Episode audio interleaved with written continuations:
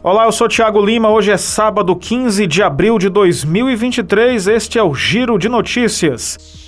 Oito trechos de praias de Fortaleza estão próprios para o banho neste fim de semana, foi o que informou a Superintendência Estadual do Meio Ambiente, a SEMASSE. Os pontos estão localizados entre os setores leste, centro e oeste da capital fortalezense. O documento de balneabilidade da autarquia está no site e no aplicativo da SEMASSE. No setor leste, seis praias estão próprias para banho.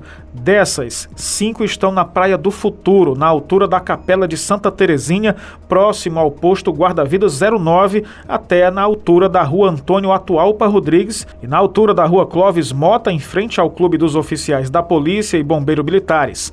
A praia da Abreulândia, na altura da rua Teófilo Ramos, também está própria.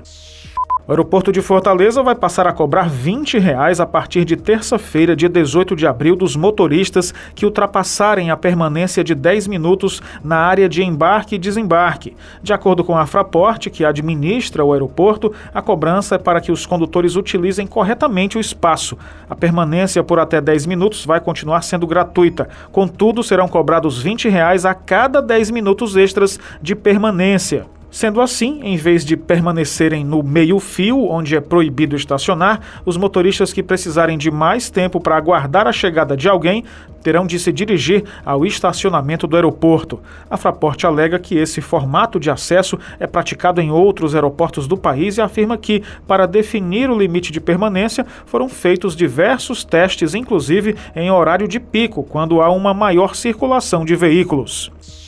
O Giro de Notícias tem produção, edição, sonoplastia e locução de Tiago Lima.